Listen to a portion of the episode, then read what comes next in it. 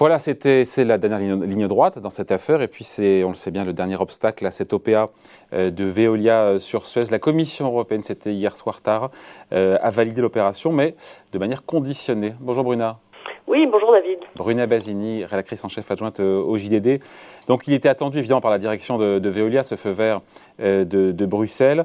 donc c'est un oui, un oui mais. la Commission européenne qui exige donc de, de nouvelles sessions notamment en France et notamment dans les déchets dangereux, c'est ça c'est ça, c'est ça.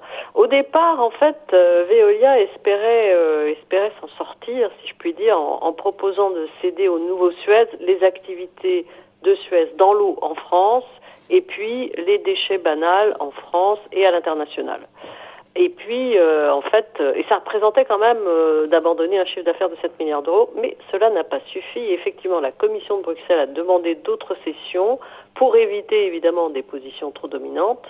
Et ces sessions, eh bien, elles portent sur des activités de déchets spéciaux en France et de traitement d'eau pour les industriels en Europe. Euh, c'est pas une surprise, honnêtement, Bruna. C'est pas une surprise. On imaginait bien qu'il n'y aurait pas un blanc-seing sans aucune contrepartie. Euh, il y avait vraiment une histoire de position dominante sur les déchets dangereux en France? Bien sûr. D'abord, précisons que c'est une activité très rentable, donc euh, Veolia espérait euh, garder tous ces sites, mais en réalité, la, la, Commission a vite fait de pointer que sur les 13 sites français de, de stockage de déchets dangereux, 12 sont détenus par Suez et Veolia. Donc évidemment, ça faisait une position ultra dominante si, si la, la Commission n'avait pas corrigé le tir. Donc voilà, quatre sites donc Suez de déchets dangereux qui sont euh, en France euh, à revendre, mais à revendre à qui d'ailleurs? C'est une bonne question. Euh, je pense, enfin tout le monde pense que le nouveau Suez, qui dispose d'ailleurs d'un droit de premier refus pour toutes les sessions antitrust à venir, va être intéressé par ces sites. D'ailleurs, Thierry Déo, le, patron, un des actionnaires hein, du nouveau Suez, dirigeant du Fonds Méridien n'en a pas fait mystère. Hein. Il a dit que ça l'intéressait euh, énormément. Euh, et euh, voilà, donc on peut imaginer que le nouveau Suez va tout faire pour rafler la majorité de ces sites. On peut aussi imaginer que des fonds d'investissement seront à l'affût, voire un concurrent comme Séché, hein, qui, qui en France, Séché Environnement, a le 13e de ces sites. Après, encore une fois, quand on regarde le montant de ces sessions supplémentaires, parce qu'il y a d'autres sessions, je crois, également en Europe, on arrive quoi à 300 millions d'euros de chiffre d'affaires 325 millions très précisément, voilà, de chiffre d'affaires annuel. 325 millions. ouais, mais sur un ensemble qui va peser plus de 30 ou 40 milliards d'euros de chiffre d'affaires, j'ai pu, on se dit que c'est 1%, c'est pas, ça ne remet, pas, ça remet pas en cause du tout l'intérêt stratégique de cette opération. Non, non, d'ailleurs, c'est ce qu'a dit euh, très clairement Antoine Frérot, qui a évidemment... Euh, vite fait euh, ses comptes euh, dans, dans, une interview aux échos euh, aujourd'hui, ça pèse effectivement ces 325 millions d'euros, ça représente moins de 1% du futur chiffre d'affaires de Veolia qui est estimé à 37 milliards. Et puis, même avec ces sessions supplémentaires, Suez, post-OPA, va encore apporter à, Veolia 10 milliards d'euros de chiffre d'affaires additionnel. Donc, effectivement, ça n'est pas stratégique. Bon. Euh, Veolia qui jusqu'à présent, je l'ai dit, hein, dernière, ligne, euh, dernière ligne droite, puisque mmh. tout euh, Veolia a réussi à décrocher l'aval de tous les antitrusts mondiaux. Je crois qu'il y en avait quasiment euh, plus d'une quinzaine. Il en manque deux. Il manque le Royaume-Uni et l'Australie. Trois. Il en manque trois, à ma connaissance. L'Australie, le Chili et le Royaume-Uni. Donc ça veut dire que potentiellement d'autres sessions à venir ou c'est vraiment à la marge C'est possible au maximum.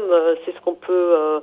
ce à quoi on peut s'attendre. il, semblerait que les autorités australiennes et chiliennes euh, se prononceront avant la fin de l'année. Pour les Britanniques, ça peut prendre un peu plus de temps. Mais effectivement, euh, ce ne sont pas des mesures, même s'il y a des sessions à la clé, de nature à empêcher euh, l'OPA d'aller à terme. Oui, la seule conditionnalité à cette OPA, c'était la validation, le feu vert par Bruxelles et la Commission européenne. Voilà. Et, là, en l'occurrence, dans le cadre d'une procédure simplifiée, ce que recherchait évidemment Antoine Frérot pour éviter une enquête plus approfondie qui aurait mis beaucoup plus longtemps, qui aurait pu effectivement changer le calendrier. Mm. calendrier qui a été tenu pour final par Veolia, c'est vrai. Hein, Ils avaient dit 12 et 18 mois, on est au milieu quoi. Hein. Oui, on, y est euh, en fait, puisque euh, là, euh, ce qu'a dit l'AMF hier dans la foulée de la décision, c'est que les, actionnaires de Suez ont jusqu'au 7 ah. janvier hein, pour apporter leur titre. Euh, ça va représenter, s'ils apportent tous leurs titres, euh, une sortie de cash pour euh, Veolia de 8,4 milliards d'euros.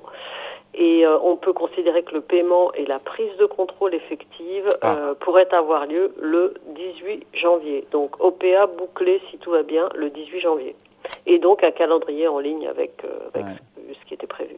Et la fin d'une sacrée histoire qui nous a Ah, tenu en haleine, histoire nous journalistes duré, et tous ah, ceux qui ont suivi euh, cette Ouais. bataille entre deux concurrents séculaires. Enfin voilà. Tout à fait. Et la naissance d'un géant. Et la naissance euh, d'un géant mondial de l'environnement euh, qui va peser euh, 37 milliards d'euros de chiffre d'affaires, employer 230 000 salariés dans le monde et très international. Voilà, Voilà. Tout, tout commence aujourd'hui, a dit plus ou moins en substance hein, l'interview euh, Antoine Oui. Frérot dans les échos aujourd'hui. hein. Et il le referait. Oui, il c'était rien, il a dit, c'est ça, interview évidemment à lire Absolument. dans, dans les échos. Tout à Donc fait. voilà, vous voulez revenir sur ce feu vert de Bruxelles, donc sous condition, et donc euh, OPA bouclé a priori, euh, vous m'avez dit 18 Le janvier. 18, le 18 janvier. Voilà, merci beaucoup. Explication signée Bruna Basini, rédactrice en chef adjointe au JDD. Merci Bruna. Merci David. Salut.